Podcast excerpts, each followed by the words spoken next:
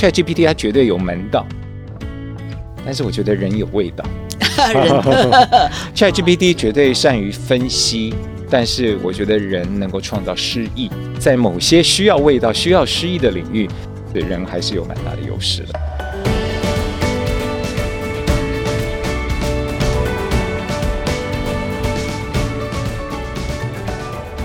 大家好，我是杨玛丽，欢迎来到今天的哈佛人物面对面单元。那么这一周的主题呢，我们锁定了 AI 与人性哈。那为什么我们又回过头来谈 AI 呢？事实上，我们有一段时间没有谈 AI 了，在节目里头，是因为最近呢，Open AI 呢又推出的这个 Text to Video 哈，就是你只要下文字的指令呢，它就可以产出了一分钟非常棒的影片啊。而这个影片呢，非常的专业哈，所以又震撼了全世界。我想。现在此时此刻，应该很多人都在下指令，然后来看看说会产生什么惊人的、很棒的、超越我们真人哈，我们人类做的影片的效果哈。所以又提醒了我们，哎，这个 AI 又一个新的进展了。所以我们又选了这一个主题来这这一周来做分享。那么事实上，如果前几天一到四你有听我的节目的话，我也一直在重复的说一件事情，就是二零二三年的美国版的《哈佛商业评论》呢，几乎一半的封面都在。谈 AI 哦，所以我们在二零二三的年末呢，也有跟美国的编辑部呢视讯对话，他们就说，我就问他说，为什么你们谈这么多 AI？他就说，哇，每次出 AI 就很卖，哦，只要出 AI 的主题就很受欢迎，零售都非常的好，因为这个的确呢是现在全世界或者是美国企业界最关注的主题。那么除了说封面几乎一半以上都是 AI 之外呢，其实另外一些没有封面当 AI 的呢，没有封面用 AI 做封面的呢。其实内文呢也都有很多 AI 相关的文章哈，所以我又提醒了我们说啊，那我们这一周呢啊，因为 Open AI 推了这个 Text to Video 这一个新的变化，所以我们又又想说，那我们 AI 的文章非常非常的多，所以我们这一周呢又回过头来谈一下 AI。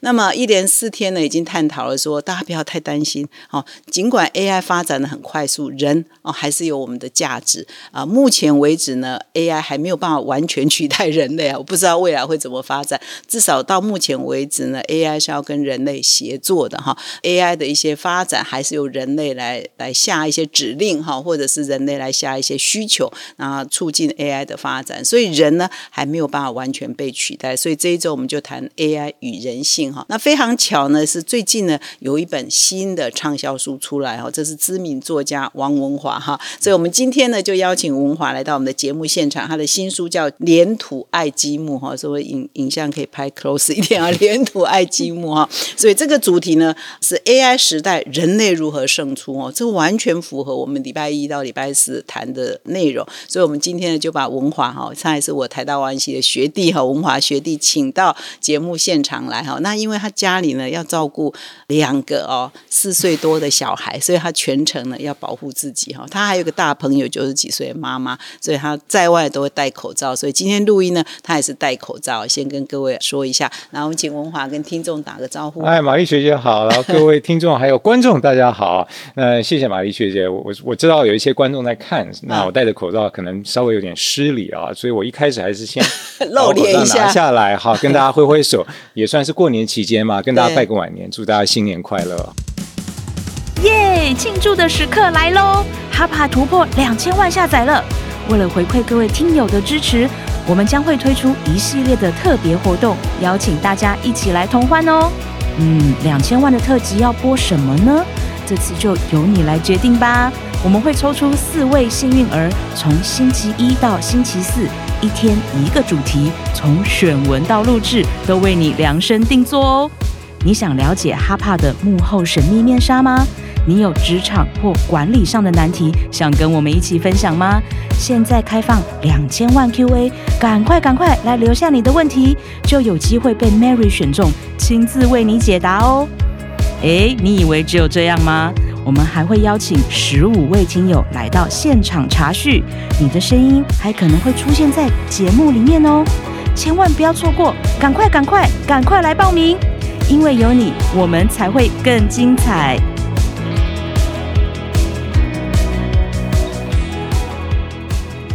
好，很开心啊！我刚才听到玛丽学姐谈这个 Sora，就是 OpenAI 这个新产品啊，我就觉得很激动，因为它推出的时候，我有看它展示的一些 video，哇！你看它拍那个日本的樱花，好，在一个街道上啊，你可以看一个日本樱花。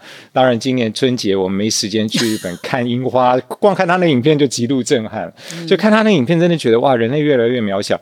但是呼应您刚才讲的，在人类在别的领域上，其实有越来越强大的潜力。所以我今天很开心来到这里啊，跟玛丽学姐还有各位听众观众聊聊 AI 这个主题。是，然后今天呢，就是可以把你这一本书的精华重点啊，来跟听众做分享啊。人类如何胜出在 AI 时代嗯啊？人类还是没有办法完全被取代。那么在正式呢问第一个问题之前，我还是稍微介绍一下文华的背景啊。王文华就是台大万系毕业，刚刚有讲，但是我们万系毕业很少人会去念一个硕士，是 Stanford 的 MBA 哈。这个我们学学长姐、我们的同学们很少哦，就跨到这个商管的领域哈。不过文华当初就很。有远见哈，知道 知道 MBA 很重要。当年都是《远见》杂志的订货 啊，是是，所以受《远见》杂志的影响 啊，然后就去的 Stanford 念的 MBA。那毕业之后，其实是在很多的外商，曾经在外商服务过，包括邓白氏哈，那个时候还到纽约跟东京的分公司，然后回来台湾之后，台湾 Disney 电影公司还有这个 MTV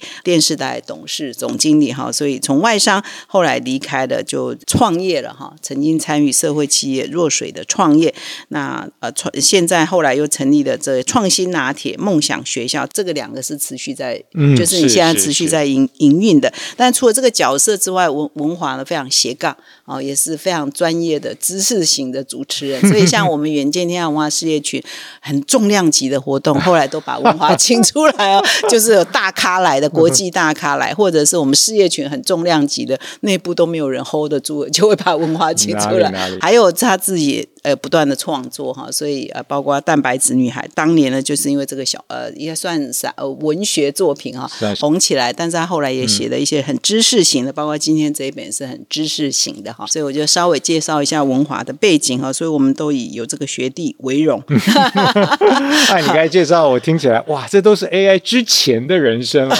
AI 出现之后，会觉得哇，进入新的时代，新的人生了。哦，好好，那我们的第一题呢，就先从这个。呃，本周的主题问题就是，你是什么渊源会想要写这样的一个主题的书呢？我一开始以为你会写这个育儿的书，育儿的书应该在酝酿中哦。是是是，育儿书真的写不出来，因为在育儿这件事情上，我第一个是个晚辈啊，第二个做的其实很不好，所以不敢要写育儿的书。但是你很用心哈，啊，非常比所有的爸妈都用心这样子。因为能力比较差，所以就要用用心来补足。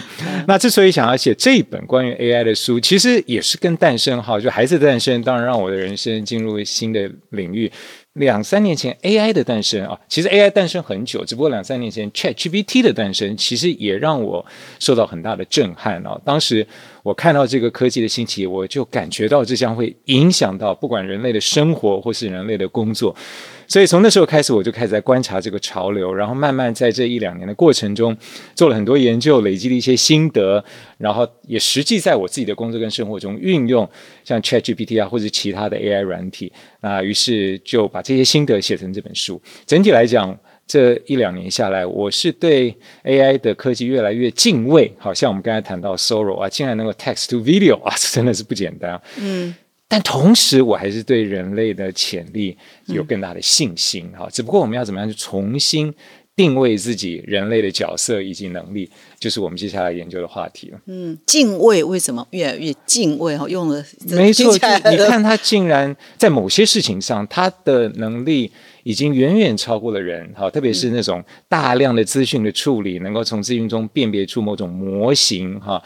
呃，就举个例子来讲，有一个 AI 软体叫 Harvey AI，它是一个法律领域的哈。那过去这些法律文件都要律师来看呢，你看要花多少眼力跟脑力，现在不用了哈。这个 PWC 哈已经跟 Harvey 有一个策略联盟哈，将来这些法律的文件初步的审核就由 AI 来做，那律师呢就退到第二线，他能够做一些调整啦或者评估啦这方面的工作，所以人类跟 AI。正面临一个角色的重分配，那没有任何的人，没有任何的律师，不管再怎么优秀，能够像 Harvey 一样，能够那么快的看那么多东西。所以我想，律师对 Harvey 会有敬畏。我虽然不是律师，但是我看到 AI 的科技在各个领域。有这么杰出的表现，我也是非常敬畏。嗯，那你个人在使用的时候，因为你说你开始在应用嘛，有没有最印象深刻的一个使用的情境？没错，印象深刻的使用情境，其实我写在我的书中哈。我想说，哇，这这么厉害，他能在法律的范围内写的这么好。他在创作的领域、文学的领域，他的表现怎么样呢？啊，于是我就突发奇想啊，刚好这是去年的母亲节，我写了一篇文章，是关于我妈妈的。刚才您有提到，我妈妈其实已经九十几岁了。那我妈妈个性非常节省啊，所以她从年轻开始买东西给我们呢，就喜欢买三件九十九块的东西。好啊，所以我就写了一篇文章。真实的哈，对我我书上有看到这个。对对对，我就写了一篇三千九十九块。嗯，但是没完，我就想说，哎，如果 Chat GPT 来当我的编辑，他会怎么看这篇文章？他会怎么改这篇文章？嗯，好，所以我就把我的文章丢上去。对，然后我说，可不可以请你帮我编辑一下？嗯，他就编辑出来了。别别别别别！哇，我在写文章写两三天，他编辑两三秒就出来了。然后文字。文呃，你好像书中有一些分析嘛，要不要跟听众分享一下？然后当我去比较 Chat GPT 的编辑后的文字跟我原本的文字之后，其实我一则一喜，一则一忧啊。忧当然还是刚才说的对 A 来敬畏，他能在这么短的时间内抓到这文章的重点，然后加以编辑，这是很厉害。但我喜的就是 Chat GPT 的成果跟人类的成果还是有很大的差别。那这差别在哪里呢？好，容我用实际的案例跟大家说明一下。马丽雪，我可以借一下你手中那本 书吗？可以，是。我在我的书中要引述 ChatGPT 跟我的不同哈。嗯。我来先念一段我写的哈。来，这是我写的啊。我本来写的说，我的垃圾被他收了回来，洗过烫过，跟新的一样。这讲我妈帮我处理垃圾，这样。我放弃的理想被我妈妈捡了回来。好，告诉我努力加机运，任何人都可以活下来。然后妈妈说：“你想做什么？妈妈都支持你。”我微笑，知道那是善意的谎言。这是我原来的文字。嗯当我把这个文字给 Chat GPT 之后，Chat GPT 编辑之后出来的文字是：妈妈也是一位支持者和激励者。她告诉我，我可以做任何我想做的事，并支持我的选择。虽然我知道有时候这是善意的谎言，但我能感受到她对我的爱和支持。嗯。好，我想在这边先沉默几秒钟，好让大家体会，就是说前半段是我写的，是人写的，后半段是 ChatGPT 写的，大意没有什么不同，但是在细微的韵味上有什么差别呢？好，也许大家各自有各自的感觉。我自己的诠释，ChatGPT 它非常适合做资讯的传递，好，它可以把你一段文字中的资讯都精准的平铺直叙的。传递出来，但是它会自动的帮你舍去所有的对话、所有的画面，甚至把比喻全部拿掉。原来我的文章讲我的理想被它捡了回来，就像我乐色被它捡了回来。当 ChatGPT 去编辑的时候，它全部把这一块拿掉。好，所以以此例来说，我觉得我是对人是很有信心的。ChatGPT 它绝对有门道，但是我觉得人有味道。ChatGPT 绝对善于分析。但是我觉得人能够创造诗意，嗯，好，当然味道跟诗意对每一个人的重要性不一样。但是我觉得在某些需要味道、需要诗意的领域，至少在目前为止，人还是有蛮大的优势。是，这也是因为有这样的事件，才启发你说可以写这一本书嘛？是是。所以你这一本书特别强调说。到目前为止，仍有武力是 AI 取代不了的哈。你要不要延伸一下哪武力？好，哎，其实讲到这武力，我想要呼应一下前几集讲的《哈佛商业评论》关于 AI 的文章。我发觉就是。大家现在对 AI 都有一些类似的看法，只不过当然描述它的方式不一样。不一样。比如说有这一篇 HBR 的文章是讲说 AI 成功的关键在于人。好，在这一篇文章中，他就有提到，就是说 idea 是一个架构哈，其中一就代表 expertise，就是说在 AI 时代我们要试出人类的能力。那这一点跟我谈的武力其实是蛮类似的。嗯，那在另外一篇 HBR 的文章，它是关于人与 AI 的竞合、啊，它也提到人类的一些优势，嗯，包括人类有情绪的智慧啦，或者说它有创造的能力、跳脱框架的能力、领导的能力、策略能力，还有道德的能力。好嗯所以这两篇文章是用这样的方式来诠释人的优势。那在我的书中，我其实比较简单，好，我就说人类有五件 AI 还赶不上的能力。好，分别是创新、好敏捷、好敏捷的意思是说你能够依据环境的变化，很快的调整自己的做法跟想法。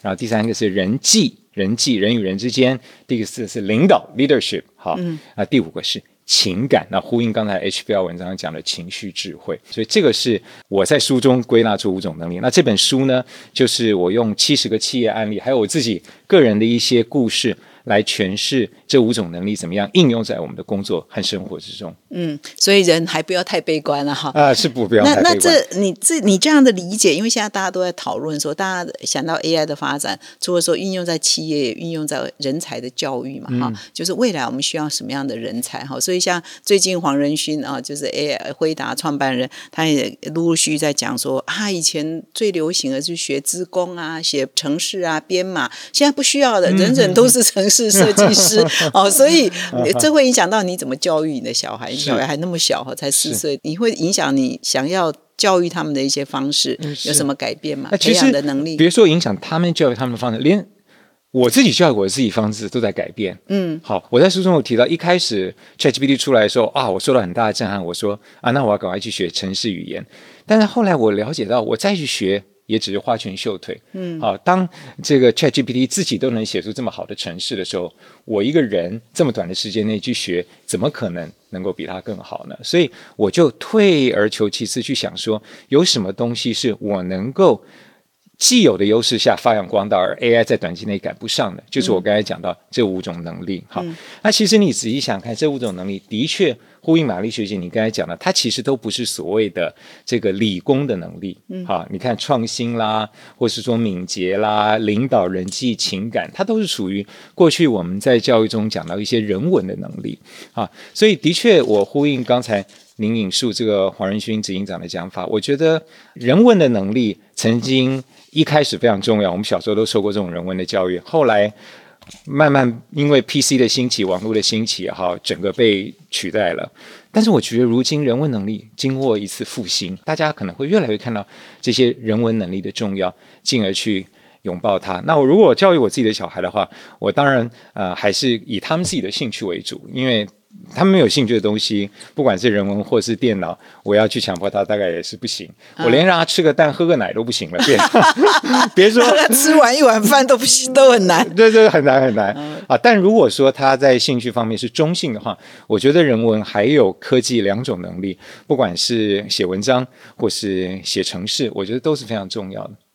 你会让他们玩一些跟这个生成式 AI 有关的游戏吗？呃，那当然，因为我觉得那是创作的一部分。就像我们小时候，父母鼓励我们创作，拿一个蜡笔让我们画。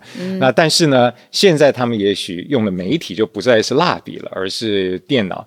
那他们可以用呃 ChatGPT 的 DALL-E，或者说其他的 Mid Journey 这些软体，就画出他们的世界。所以他们都在用了。啊、他们现在还没在用啊，呃，谢天谢地，他们还不知道有这些东西的存在。等到有一天他们看得懂老爸的书，知道老爸在写这些东西的时候，他可能就会要求说：“那我要用这些东西来创作。啊、现在还太小了对哈，还不到。那所以你要不要来分享一下这五力啊？是嗯你分析的这五力，所以我们怎么强化这五力呢？要不要举一些例子？是是，比如说我刚才讲到，就是说有五种力量啊，创新、敏捷，嗯，然后领导、人际跟情感。我想就先从情感力来说起好了。其实我们在座每一个人都有情感，现在看我们节目的、听我们节目的每一个人，嗯，但是我们表达情感的方式可能受到科技工具的影响，慢慢改变了。我就举一个最。实际的例子啊哈，因为现在才刚刚过完年嘛，我猜过年的时候，大家都收到很多这个拜年的贴图啦，或是简讯啦，可能我们自己也发出过一些啊。那大家仔细想想看，你过年收到这么多拜年的贴图或简讯，你会一一的去回吗？我想通常大家不会，因为我们都知道，就是说这个大概就是某一个朋友一下子发给一百个人或一千个人的这样。那 AI 将会让这些东西变得更容易以及更广泛。好，今天我们只是发个贴图，借由通讯软体发给一千个人，将来我们不用自己发贴图了，AI 会帮我们选贴图，然后发给一千一百，甚至发现不认识的人。嗯，所以这种所谓非克制化的沟通与情感交流，会随着 AI 的盛行而更加的蔓延。好，但是相对的，一对一的克制化的量身打造的。人与人之间的互动就会变得更为可贵。好，所以在我的书中，情感力就有提到说，有些东西它适合用大规模的方式来处理，但是有些东西，比如说，我认为过年的时候朋友之间彼此问候，适合用一对一的方式。嗯，好，真正去了解对方最近发生了什么事，然后给他一些特别克制化的关心。啊，这样的互动做个十次，比我刚才认为。拜年贴图这样送给一千个人，我觉得来的更有意义。嗯，那这就是我在书中所谓的情感力。我们必须要重新去找到这种情感力，在某些时候抵抗这些科技工具的诱惑，去重拾人与人之间的一种触动。嗯，所以你有收到感人的问候吗？过年，我我你有送出吗？讲到这个，我收到不只是感人问候，而且是不只是贴图，而且是现身。嗯，那因为我相信这一套沟通的方法，所以我出这本书啊，呃，就是刚刚过去这个礼拜天哈，我我就办了一个活动，嗯，我就跟在脸书上跟我的读者说哈，呃，我们也不用办什么签书会，我们就这个礼拜天下午三点，嗯，约在捷运台大站三号出口外面，好，你来跟我聊聊，你看这本书的感觉，如果你愿意的话，我帮你签名。我我坦白讲，我我也不知道会怎么样哈，有没有人会看到这讯息？有没有人会来？来了之后会怎么样？但我觉得这种实体的人与人之间一对一的，没有任何工作人员或是布条这些东西的互动，是情感力的一个表现。然后就是发出去了，然后后来礼拜天下午两点多，我从二号出口走过来，哎，真的有人就是跟我挥手。我我也没有带个名牌，或者说拿一本书，什么标志都没有。他看到我要跟我挥手，然后我看到哇，那边有一群人已经自己聚集在一起，也没有工作人员指挥，然后大家就自然聚集在那罗斯福路公馆的人群。然后你也没有预约一个咖啡厅，我当然没有约，我就站在 就在路边签名啊。呃，对，那大家就这样站在那个地方，那我担心就是有人赶时间，我还问说，哎哎，有没有人赶时间？我先帮你签。只有一两个人说赶时间，那大家也不急着要走。嗯，好，那那既然大家不急，那我跟每一位互动的时候，我就把声音稍微加大一点，让所有的人都听到。那似乎大家在那边有某种程度像看了一场表演，就是听到这么多人的人生故事。哇！然后我们就两个小时，最后结束，哎，大家要开开心心的。坐着捷运再去另外一个地方，那中途过程中有人要上厕所，非常方便，就自己走到下面。所以站了两个小时，站了两个小时，就站了两个小时。那么你没有说哎，选个咖啡厅去坐一下？完全没有，完全没有。那也很久哎，两个小时是，不是二十分钟的事？但是 我看呃，我看这些在我面前人，以及我自己，我我不觉得累哦。平常我我带小孩，我也许跟他讲个故事，又开始打瞌睡。但是那天那两个小时，我都没有打瞌睡。当然不是因为我。我带小孩没兴趣，而是因为在站在那罗斯福路四段的红砖道上那一刻，阳光照在我们脸上啊，从我们左脸移到我们右脸，从我们脸移到我们的身体，从我们的身体到我们的脚，微风吹过来，然后有一些陌生人用异样眼光看我们，可是真正为这活动来的，也许戴着口罩，也许戴着帽子，眼神非常专注，这一切非科技的。因素集合在一起，它形成了一种特别的情感。嗯，这个是 ChatGPT 没有办法了解，这是我在电脑上、在网络上没有办法找到。我猜也是来参与者没有办法找到。于是我们非常珍惜，于是我们非常感动。啊，这个就是不管是借我的书、我的文章，或我现在在这边跟大家聊天，想要在 AI 时代创造以及寻找的一种东西。我在书中把它称为情感力。嗯，我相信这种东西是大家会越来越缺少。嗯，同时也越来越需要。嗯，就是走到一个极端，就会回到说，哎，人 人的温度嘛，哈。所以你你这个故事很精彩，你已经写了嘛，哈，写在你的脸书。我写在我的脸书上。对对对。然后呃，这个情感力如果这样跟人际力哈，人际力怎么加强？你要不要举个例？人际力当然就是人与人之间情感，大家感觉比较抽象了哈，而且他坦白讲，跟个性不同会有不同。人际力就是人与人之间互动的一些原则。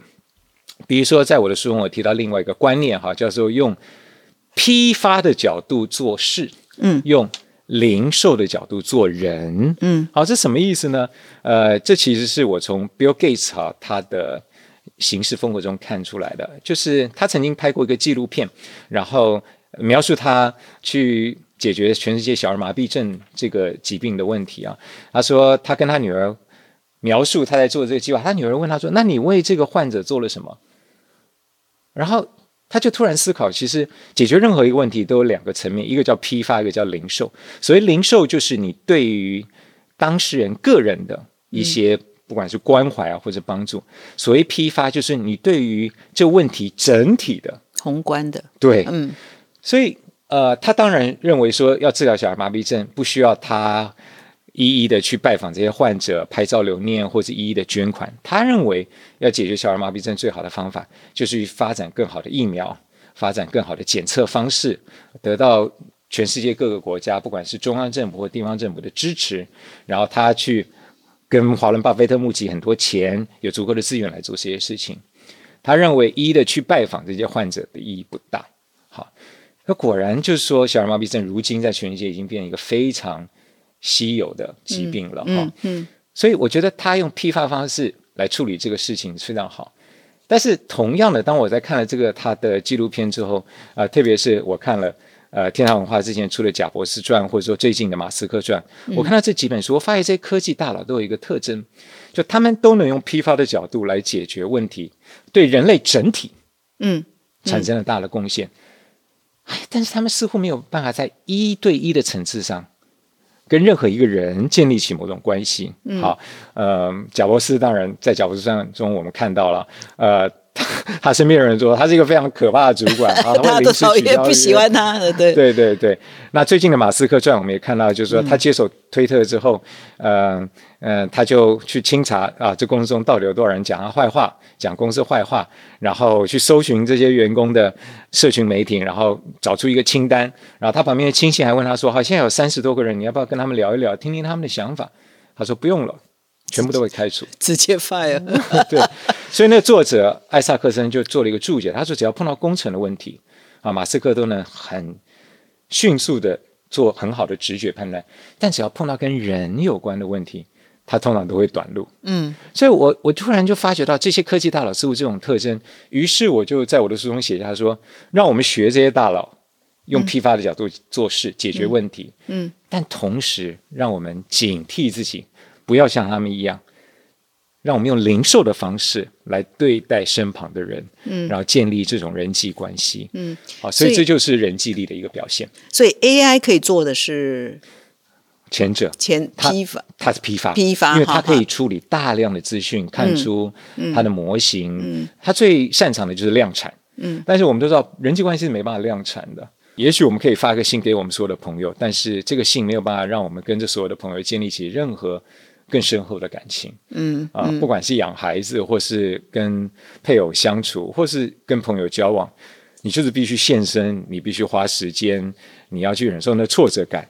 但是美好的事物通常就在这过程中一点一滴累积出来。嗯，所以呢，这个文华的书都用很多案例，哈实际案例，所以很容易懂哈。所以这这也是跟刚刚刚刚讲有一点呼应啊，就是情感人 in person 的。的这种接触是还是 AI 无法取代，到目前为止。哈目前，到目前到目前为止，我通常都说到目前，因为不知道明天会怎样，又有人又发表，这 所以可能我俩没有明天了，所以珍惜此时此刻，我们两个真人能够有情感交流的机会。嗯搞不好明天 AI 就能跟人一样。啊，跟我们搞不好有有人在复刻你的 AI，就变到底哪一个才是真的王文华，是吗哎，？事实上，现在已经有一些在心理健康方面的 AI 心理治疗师，嗯好，嗯就是你可以跟他对话，然后他某种程度也可以解决你某些呃比较简单的问题。嗯，那你想想看，他不用睡觉啊，你不用跟他约啊，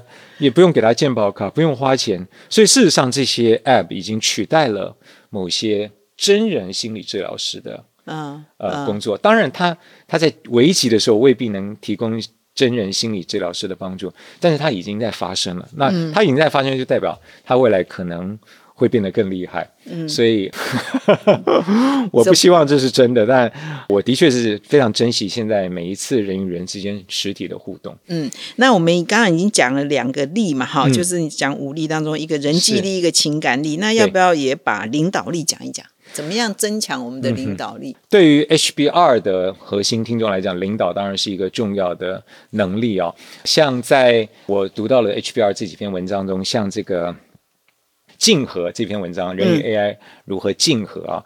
呃，或是说 AI 的成功关键在于人，这两个文章其实都对领导有一个共同点。嗯，他们都提到了，就是人能做，而 AI 上。且不能做的就是一个策略的能力，嗯，好策略的能力，在呃 AI 成功的关键是人这篇 HBR 文章中，他提到 ideas 嘛，这个五个英文字，那其中这个 A 就是 architecture，就是说人能够建立一种公司的，算是设计一个蓝图，嗯，好，然后 S 当然就是 strategy，它能够。为公司定定策略。嗯，那在人与 AI 竞合这篇 H 八文章中，他提到的就是说，策略能力也是人类独有，AI 尚且没有的东西。那在我的书中，当然也提到这个领导力。哈，我没有明确用策略这个字，但是也是暗示着领导是非常重要的。嗯嗯。那我想跟刚才那两篇文章做一点区隔，就是我不太谈策略，我想要谈一个观念，叫做所谓优先顺序。什么？不做什么比做什么更重要。嗯，好，嗯，因为 AI 可以做很多事情，所以我现在发觉我自己或很多主管会有个倾向，就是说啊，既然 AI 能做什么事情，那太好了，大幅增加我们生产力，于是让我们做更多吧。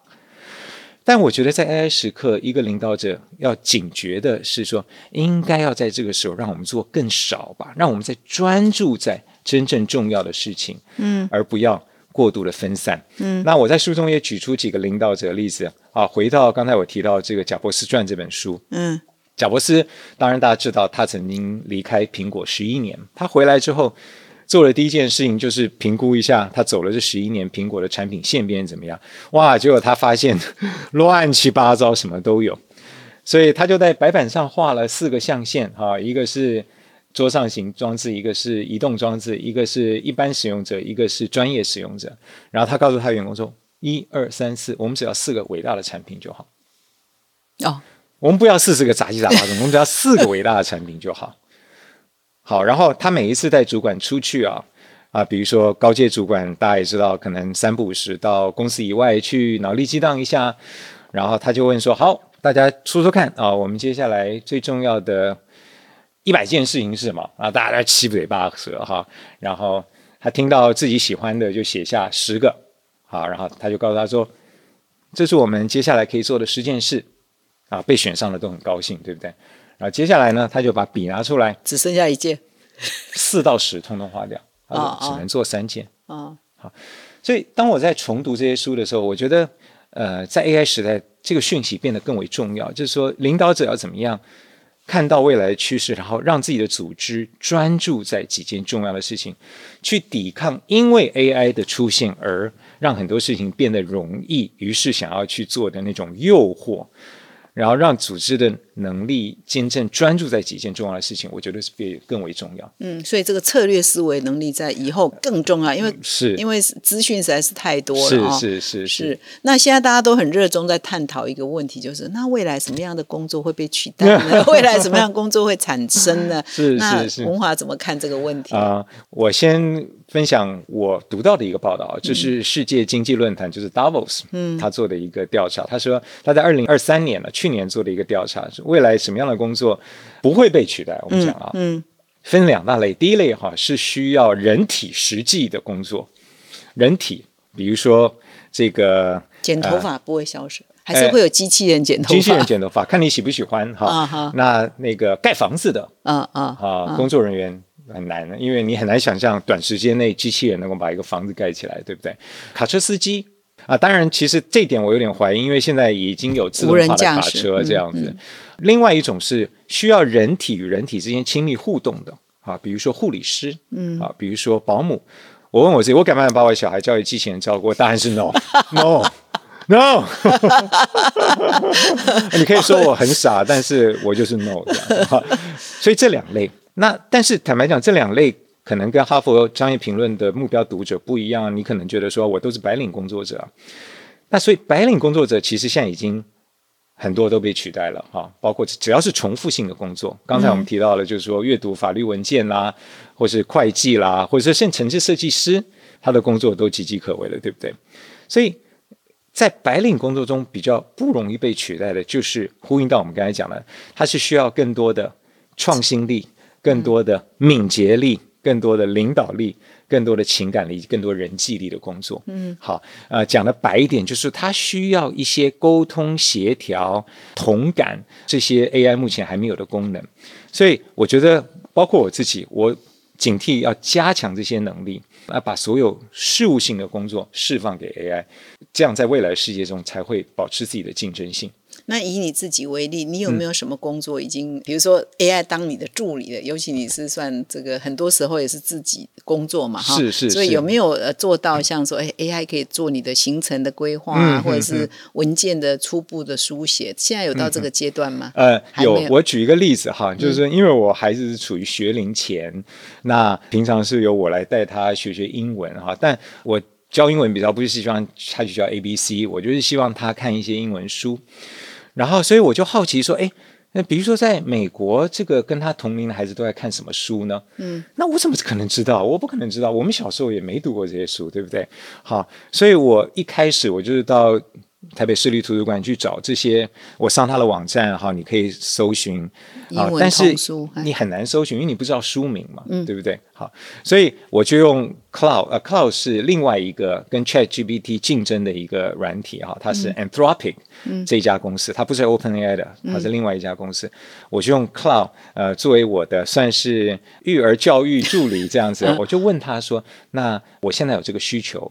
好，我想啊，我好奇美国这个年龄的孩子都在看什么书？啪啪啪啪，他立刻就给我十几二十本书。他一次不，他一次给我十本。他说，如果你不满意，我可以给你更多。但那十本已经让我忙过来，我就把那十本，然后到台北市图书馆的网站上，我就一一去查。哎，还真的有一些是台北图书馆有典藏的，所以我就把它借回来，然后我就用这些教材。来带我孩子学英文，结果效果就很好。哇！所以当时我就想说啊，如果台北市立图书馆它的系统能够跟这些生成式 AI 机器人串联起来，嗯，也就是说以后我们不用像我这样做两层的工作，嗯，我在视图的网站中，我就能够。问问题，对，就能够丢问题。藏书里头有没有什么这个我需要的是是是是，但事实上现在在技术方面这是可以做到，但策略方面要不要做那是另外一回事。嗯，所以他的确对于我，比如说在孩子教育方面已经产生实际的。影响实际的改变哇！所以你真的是已经每每次问碰到问题就先去问一下，呃，这个生成式 AI 可以帮上你什么忙？对对对对对。那我们刚刚武力讲了三个了哈，那你其他两个要不要也补充一下？比如说创新力跟敏捷力。创新力比较容易了解，哈，就是用不一样方法做事情。这本书的第一篇文章是举 Airbnb 的例子，我一直觉得它在创新上是非常令人震撼的。为什么呢？因为它。他找到了一个大家觉得不可能存在的市场。好，住在陌生人的家中，谁敢啊？你说住坐进陌生人的车子，你都有点 害怕啊，对不对？但是住在别人的家里面，尤其到不同的国家，哦，对不对？因为去美国，对不对？人生地不熟，就要添加，也没有亲朋好友校正来说，万一怎样哈？所以不止我们觉得 crazy，当初这些戏骨的非常有经验的创投也觉得 crazy。他们一开始在募资的时候。收到无数的拒绝，还有创投跟他们约在一起喝咖啡，喝到一半人就从厕所跑掉。所以书中有提到他们坚持下来故事，我这边不多讲哈。对，呃，但是我觉得他们令人敬佩的地方，就不止在于他们在信念上，他们能够反常。他们知道，其实虽然表面上我们对于这些陌生的房子或者陌生人的家是害怕，但是深层我们对于能够居住在当地人的家中，体验当地人的生活。不要去体验这种旅馆这种制式的经验是有渴望的，所以他们看到的不是表面的不便，他们看到的是深层的需求，然后他们就想办法，那我怎么样去满足这新奇的需求，但是解决这表面的不便？那因为创办人是两个设计师加上一个电脑工程师，那这两个设计师就发挥他们设计的专才，他们就让他们这个网站上多了一些符合人性的设计，减少我们对于陌生人的恐惧，比如说。第一个是评论的机制，就是说你住完之后你要留下一个评论，而且你评论了，房东都评论了，互相都已经给了评论才会公开。预防任何一方，比如说房东或房客受到对方的影响，嗯。啊，比如说房东如果写我坏话，我就要报仇，我就要写他坏话，嗯，你在公你在两个人都写下之前不会被看到，嗯。啊，两个人都写了之后，这个系统就会帮你公开，嗯，评论机制哈，所以我觉得他们是发挥了回到我们稍早讲的人文的一些能力，比如说对人性的一些洞察，然后设计了这一套评论机制。于是慢慢的解除了大家对于住进陌生人房子或把房子租给陌生人的恐惧，嗯，才让这个平台能够变成今天这样的规模。那这就是一个很好的创新，它是从人类深层的需求跟渴望开始，然后设计出一种能够符合那个渴望，或者说解除那个渴望的障碍的方式，然后达到创新的目的。啊，这是我在创新力中很喜欢的一个。案例，我我在那篇文章最后写了一句话，很多读者看到之后跟我反映，我说看完 Airbnb 的故事，让我想起《金刚经》啊，嗯，《金刚经》里面有八个字叫做“因无所住”，嗯。嗯，而生其心，嗯，他的住就是居住的住，是。好，因为这两个创办人当初也是因为没有地方住，其实 他一开始的缘由是为了省钱啊，来开会大家都穷穷光蛋，所以便宜的方式。当然我这是有点曲解了，但是某种程度我要表达意思就是说，《金刚经》的意思是说，我们不要有执着，不要有偏见，嗯，好，当我们有了执着跟偏见之后，我们的智慧不会起来。嗯，当你无所住的时候，而生其心，智慧才会起来。嗯，创新不就是这样一件事情？就人类都有创新能力，但我们都被我们的成见或假设所捆绑捆绑住了。嗯，当你把这些捆绑的东西拿掉，因无所住，那创新而生其心。这样，嗯哼。事实上，这个我们前几天分享的 HBR 文章有一篇叫做“不要忽略”。这个 AI 心理学嘛，哈，就是你刚才讲的，就是完全跟这个国外学者的论点是蛮雷同的。就是说，你 Airbnb 在设计的时候，不要忽略消费者的心理学、人性啊，哈，就是不要忽略人性。这篇文章其实我也很喜欢，我觉得它不像前面两篇有那么清楚的模型，但是它提出的很多例子就引人深思，也呼应了我们稍早所谈到的，就是说，不管 AI 怎么进步，人性的一些东西是 AI 目前无法触及的。我举例啊，这篇文章上有提到，就是说，好，公司要告诉员工好消息或坏消息。当告诉员工坏消息的时候，你用人来传达，或是用 AI 传达，大家的感受不会有太大不同。嗯坏消息，好，但告诉员工好消息，哎呀，你今年年终奖金要增加一倍的时候，用人来传达，接受者的喜悦程度会更高。好，所以这其实很优微，值得我们深思啊！就是代表在人与人之间的沟通，在某些讯息上面，它还是扮演着很重要的角色。那另外一个有趣的例子，他是说，我们配眼镜啊，A 呃，人类比较喜欢机器做出来的镜片，但是人类设计的镜框。好，所以你仔细分析，我的诠释是说，因为镜片它纯粹是功能性的，所以我们会觉得。AI 或者机器做出来是比较精准的，但是镜框它是美学性的，所以我们是觉得人类的美学能力是比较大的。所以你你从这些 AI 心理学的例子中，你就可以看出我们人类未来可以加强的地方在哪里。嗯，好，所以如果我的孩子将来对眼镜有兴趣，要走这个行业的话，那我会鼓励他去做设计镜框的人，而不要去做制造镜片的人。啊啊，所以这个还是都跟感性啊，跟创新哈。思维逻辑都相关哈，是非常非常棒。那我们现在换到另外一个题目哈，我不知道刚刚讲的武力，你还有要补充吗？敏捷力要补充吗？敏捷力这在这五个例子中算是比较陌生的啊，但是其实在软体发展的这个领域，其实大家都有听过叫 agility 啊，嗯，它意思就是说能够。不要把所有的东西都做好。以开发软体来讲，就你不要把所有的东西都开发好了之后来丢到市场去测试，因为你花两年开发完事，你丢到市场，你可以发现 大家觉得对，好，而是说你一小段一小段的开发，你开发出来，你你就要得到用户的回馈，然后赶快去调整。这样，那我把这个软体开发的观念引用到我们自己在职场上的工作，就是说我我们常常，特别是这个。所谓高材生呢，都希望准备好了才出手。嗯，因为他从小就听说机会是留给准备好的人。我在这本书中也推翻这个观念。我觉得当你准备好的时候，机会其实已经离开了，因为时代已经变了。而且 AI 的出现已经让我们知道，时代的变化将会越来越频繁，越来越快速，所以不太有时间让你准备好，不太有时间让你做的完美。敏捷力就是不要等待完美，好，不断的去跟真实的市场测试你的假设，然后没有自我、没有 ego 的去修正你的假设，直到你慢慢、慢慢、慢慢、慢越来越接近市场的需求啊。那这个在所以金石创业啊，Lean Startup 这个是戏骨很著名的一个观念中，已经非常普遍了。就是说，你现在看到现在戏骨创业的公司啊，都是一次又一次的推翻自己的假设，不断去周转，或是说去修正自己的产品。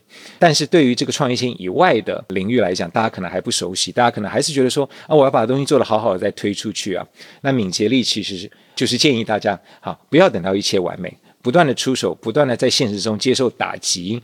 然后去修改自己的作品，最后出来作品比较符合市场的需求。嗯，所以就所谓的迭代了哈，不断快速迭代，快速的，对对对对 对，就是快速的迭代。所以你的确这边除了强调说不要准备好再出手嘛，所以随时弹性应变。另外你也蛮强调说，哎，失败啊，先拥抱失败啊，这个蛮有趣的。你还特别提到黄仁勋每年都有失败大会哈，对，你要不要分享一下这些重点？对这本书中的确很多都推翻了我自己从小长大所学习到职场原则，比如说我说呃不要去追求成功，先拥抱失败啊，不要起承转合，不要按部就班哈，不要经营人脉哈等等的这些观念。不过我先讲失败这件事，这个故事我也是觉得很有意思啊，就是在十几年前，NVIDIA 它在它有一款晶片出了瑕疵，运转的时候发出很大的噪音。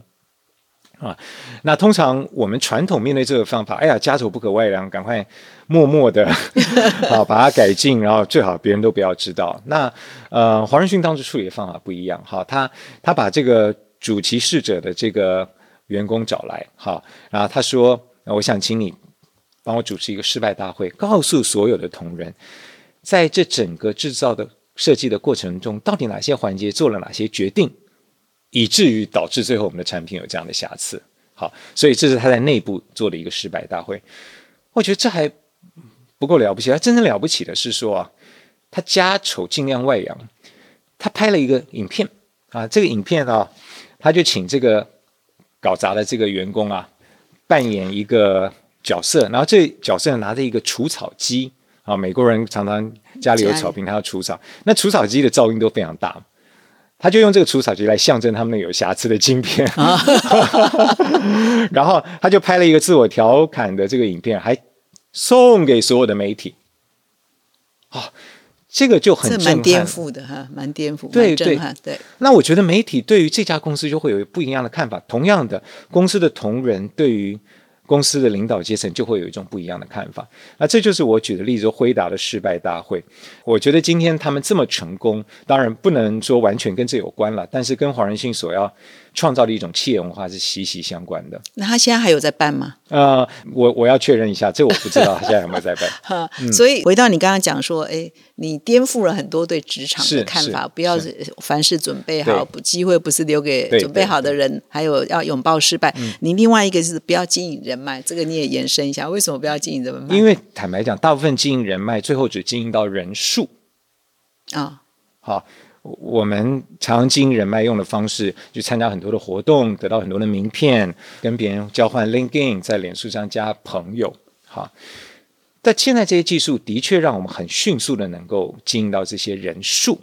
但是我们扪心自问，我这么多张名片，过了半年之后，你还记得他是谁？他还记得你是谁的有多少呢？啊，我 Facebook 上这么多的朋友，到底多少联络呢？啊，我 Line 群组中。这么多人到底有多少跟他有不管是生活上或工作上互动呢？好，我不知道每个人答案，但是我自己的答案是非常少的。嗯，好，所以。我提出一个看法，就不要经营人脉。好，一方面是常常会被人经营人数，第二个就是真正值得你经营的人脉，他不想被你经营。我我们都想要跟贵人经营人脉嘛，那因为太多人想跟贵人经营人脉，所以贵人没有那么多时间跟我们经营人脉。所以他一旦 我们也必须是贵人才有办法跟贵人经营人脉，是吗？对，所以我就很容易啊，以你的条件很容易。No No，我连我也不容易啊。对，我要跟别人经营人脉，别人未必要理我，所以我觉得换一种思维比较好的方式，还是我们就选择不管在价值观或在领域上真正接近的少数人，然后持续的定时定额的好套句投资的术语，为对方加值，嗯，不带任何期待的，然后。到了某一点，也许因缘际会，你们就能够真正形成有意义的关系、深刻的关系。啊，至于平常这些比较表层的，不管是社交、交换名片，我觉得这些时间是可以省下来。这就是我在书中提出的观点，就不要经营人脉。嗯，就是哦，所以你也不太应酬了哈。尤其有了小孩之后，更是不应酬，还是没有小孩之前也不太应酬。我我其实，在年轻的，但刚我进入职场的时候，我我也是。经营人脉的，经营人脉，呃，坦白讲，不仅经营人，经营履历表，想要参加各类的活动，各类的 meet up，啊，把自己的人生装点成一个圣诞树一样。但是圣诞树大家也知道，过了那个季节，再摆出来就不合时宜了。嗯好，所以呃，等到我自己走入职场第二阶段，当我自己做了主管之后，我慢慢体会了这过去我做的事情一些枉然之后，我的方法就改变了。那所以我现在比较。有兴趣的是经营少数的但是深刻的关系，嗯好，尽量为别人加值，比较少请别人帮忙，但是必要的时候还是会请别人帮忙。这个保姆请假，爸妈都要工作，这时候朋友就变得很重要。为别人加值，你都怎么做？嗯，我先讲我书中写的一个例子哈，因为我觉得这例子非常精彩，然后再讲我自己的例子。Square，大家听过这家公司吗？好，是戏谷有很有名公司，它是做行动支付的。就说你在你的手机上啊，插入一个小小的装置，好，你的手机就可以收别人的信用卡。嗯，好，这家公司在戏谷也非常非常成功。当初这个公司要成立的时候，戏谷有一个投资人想要投资这个公司，但是这个公司创办人觉得说：“哎呀，你就是想要来跟我一起赚钱嘛？”就很委婉的告诉他说：“哎呀，我们名额已经满了。”那一般人到看到这样，觉得说啊，自己的目的达不到，可能就不再联络了。对。但这个投资人呢，他就主动为对方加值。嗯。好，他就观察到 Square 这个新创公司一开始这个概念还新，怎么他们网站上连个介绍这个产品怎么使用的影片都没有呢？啊。他就自己掏腰包啊，就拍了一个影片，然后后来他把影片拍好之后呢，就送给这个创办人说：“呃，没关系，我没办法做投资人，但是我很喜欢你的产品。”这个影片送给你，嗯，哎呀，这个创办人就就感动，真的就是感动嘛。其实你仔细想想，这也没什么大不了。但是大部分人就不会做这样的事啊，应该是很少，几几乎没有人会做这样的事。第一个没有时间，第二个没有钱，嗯，结果呢，就是突然没有名额的。投资突然又有名额了啊！你还想投资吗？欢迎你加入。结果他就加入了。后来呢，他这笔初期的投资在 Square 这家公司上市之后，翻了几千倍。哇！当然，我不认为他当初是为了这几千倍而做这个 video 的，而是说，我想借这个例子来举出，就是说，我们常常都会。在自己的目的没有办法达成的时候，停止我们的人际互动。嗯，那我我我是建议从这个故事中不要这么短视。嗯，就如果你真的觉得这个人跟你的价值观是类似的，持续的主动的为别人加值。好，刚才提到是别人例子，我自己的例子没有这么厉害，我没有帮任何人赚了几千倍的 财富，但是我会注意到我身边的人的一些需求。好，比如说最近啊，我。出新书嘛，我就把书寄给了我以前呐的一个客户。这个客户在很大的一个科技公司当人资主管的时候，曾经请我去上课啊。虽然说他现在已经离开了，但是我我一直感念他哈。所以他告诉我说：“哎，他的女儿最近来上了我的一堂课。”我说：“哎呀。”竟然你女儿都来了，我已经这么老了吗？过去是教你，现在是教你女儿了。就他女儿来了之后呢，就穿了一件叫 Day Six 的 T 恤。Day Six Day 就是 Today，呃，Day Six 第六天。大家知道第六天吗？第六天啊，玛丽不知道吗？啊，那我也不知道。Day Six 是韩国的一个偶像天团。哦，我不知道，我也不知道。我看他穿的衣服，我问他，他也跟我讲 Day Six 这样。然后我就印象很深刻，就是他对 Day Six 很有兴趣，所以当我出书，我要送书给这个当年的这位人事主管，还有他的女儿的时候，我突然想想，他送书好像当然替别人加值，但是好像也有限这样子。我就突然想说，最近奥斯卡季节有一个电影它被提名为最佳影片，我不知道、呃听众有没有看啊，叫做。之前的我们，英文叫《Past Lives》啊，这是一个韩裔的美国导演所导的一部电影。嗯，好，它其实里面有一半都是韩语的。好，它是讲青梅竹马两个人后来在纽约重逢的一部电影。我我看了这部电影，于是呢，我就在我的书之外，我就去买了这个电影。然后我说，这个电影也许你听过，我猜你女儿会喜欢，因为她喜欢 Day Six 嘛，嗯，所以她对于韩国的这些东西可能会喜欢，嗯，然后我送给她，然后她她后来收到之后。写信告诉我说她，她觉得她很感动。我觉得这就是一个主动为对方加值，就是说，当然坦白讲，我不知道她女儿喜不喜欢这个电影哈，但是我的猜测是，他如果喜欢韩国的天团，可能会喜欢跟韩国有关的电影，再加上又是奥斯卡季节，再加上又是一个一半是韩语的片子，也许能够打动他。嗯，所以我在这个猜测之下，我做了一个动作，也许他有感，也许他无感，但都没有关系。嗯，最重要的是，我鼓励我自己，对我身旁的人，不管如今还有没有联系，或是有过去有恩情，都能够保持这种敏感度。你去体察别人内心的需求跟渴望是什么，在你能力所及的范围之内，在对方开口之前，能够想办法去满足。这是我自己现在待人接物的一个方式哇，。这样你想到非常的细哈，非常的细腻哈，所以你可以经营的就人数就不会超过五十个不不，我我想可能十个吧。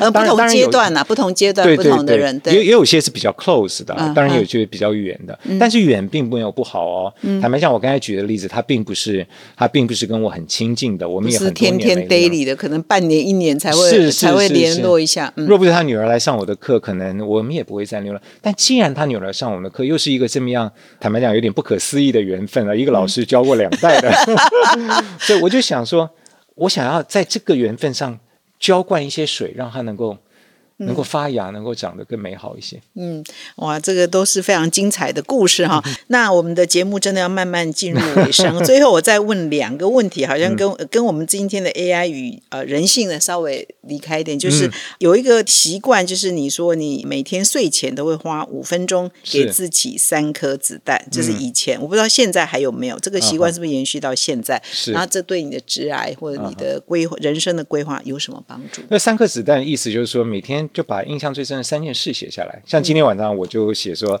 我来参加玛丽学姐的广播啊啊。前几天我写，哎，因为要参加这个广播，所以我读了三篇 HBR 的文章。不瞒你说，那就是我那一天最重要的三件事情之一。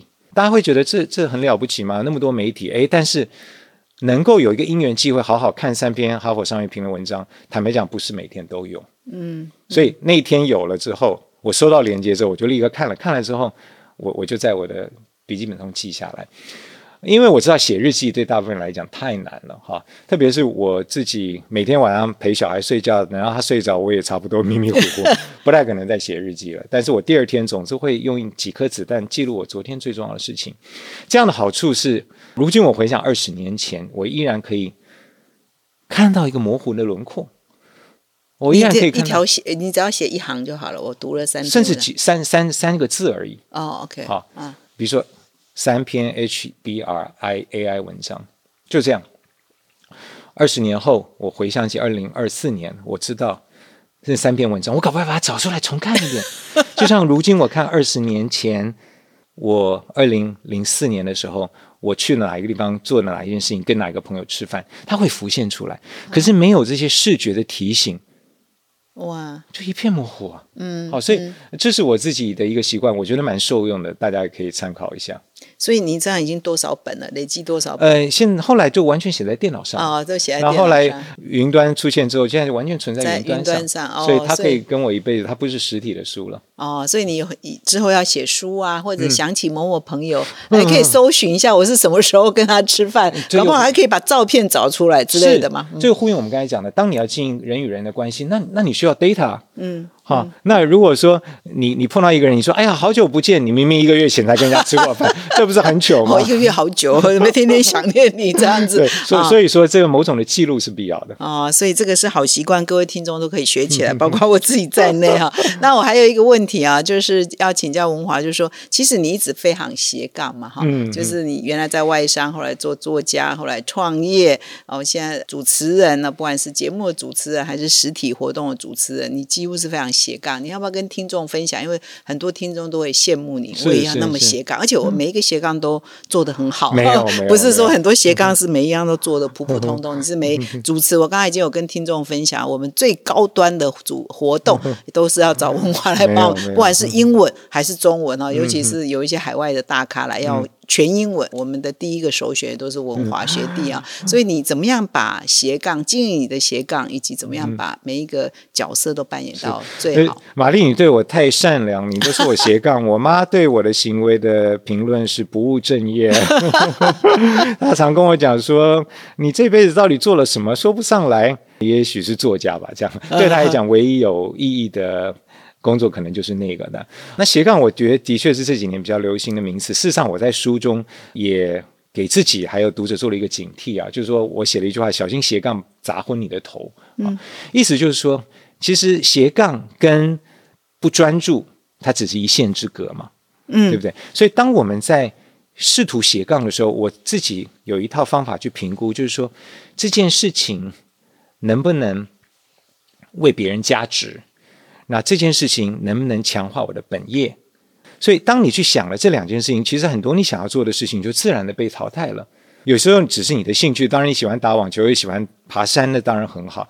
但是如果是事业的话，常常你去斜杠出去做的事情，它会分化你本业的资源跟力量。嗯，它不但没有办法替你本业加持，它能分化你的力量。嗯，那以我自己的例子，像玛丽姐，你刚才提到，就是说我去参加不管是天下文化或是远见杂志的活动，我觉得这些是对于我作为一个知识工作者是能够加值的，是延伸的，是嗯就像你你们很慷慨的给我看这三篇哈佛商业评论文章，其实是让我对于 AI 这个题目。以及我现在写的这本书更深刻的了解，所以这个就不是斜杠，所以读这个文章我就非常非常的乐意。好，但是如果是别的没有办法替我本业加值的事情，往往它会分散你的时间，分散你的专注。那那种斜杠就必须要小心。嗯，我自己是常常用这些来急听我自己，不做什么更重要。斜杠有时候会砸昏我自己的头。嗯，所以各位听众也要小心哈，不要不要 我早上做一行，下午做另外一行，晚上又做第三行，就完全不相关。如果对不对？他没有互相没有办法加值，你就无法分尸了。这可是文华是完全是在核心专长的延伸写作，但是文华还是偏比较知识型的写作，不是是纯小说的创作也有，但是很多也都是像这一本书就蛮知识型的啊、也是商管类的出发。那我们呢今天的访问真的要真正进入尾声哈，所以最后呢，我们请文华跟我们最后有没有什么补充有关于 AI 与人性哈，以及这一本书的精华重点，如果还有的话，也可以提醒。我想就用一句话来做解吧，叫只要人不变成机器，机器就永远没有办法取代人。嗯，我们现在都很害怕机器会取代人，这唯一可能发生的情景是我们人自愿变成机器。好，用一成不变的方式来做我们手边的事情。但如果我们在我们做的事情中都能够加一点温度，加一点用心，只要我们不要变成机器，我相信 AI 是永远没办法取代人的。好，我们非常谢谢文华学弟呢，今天做了最棒的总结。这这一些概念呢，在书上也都是有哈，所以我再提醒各位听众啊，这本书叫《粘土爱积木：AI 时代人类如何胜出》哈，所以赶快啊，搞不好文华下一次又会办这个某一个捷运站出口 的签书会啊，所以大家要 啊、准备啊准备去看这一本书，非常有启发。尤其是现在在 AI 无所不在，大家都充满恐慌焦虑的时候，我们一定要找到怎么面对这个趋势，因为趋势它自己就会来，所以你也避不开，你也躲不掉。只是我们要找到如何安身立命。好，在这个时代，我们非常谢谢文华学弟今天出席我们的哈佛人物面对面，也谢谢各位听众的收听。我们下个礼拜再相会，谢谢。嘿就过来就过来，你是否有这些烦恼呢？教育训练总是成效不彰，线上学习平台使用率开高走低，录播课程无法满足实际需求。现在这些问题，HBR 帮你通通解决。哈佛商业评论企业学习方案，我们采用数位与实体的混成式训练，集结百年来全球千位大师的知识精华，打造每天十到十五分钟的零碎式学习，以工作者为中心的企业读书会，大大提升同仁们的学习效率。赶快点击说明栏链接，交给我们。一起让知识落地，成为企业人才的能力与及战力。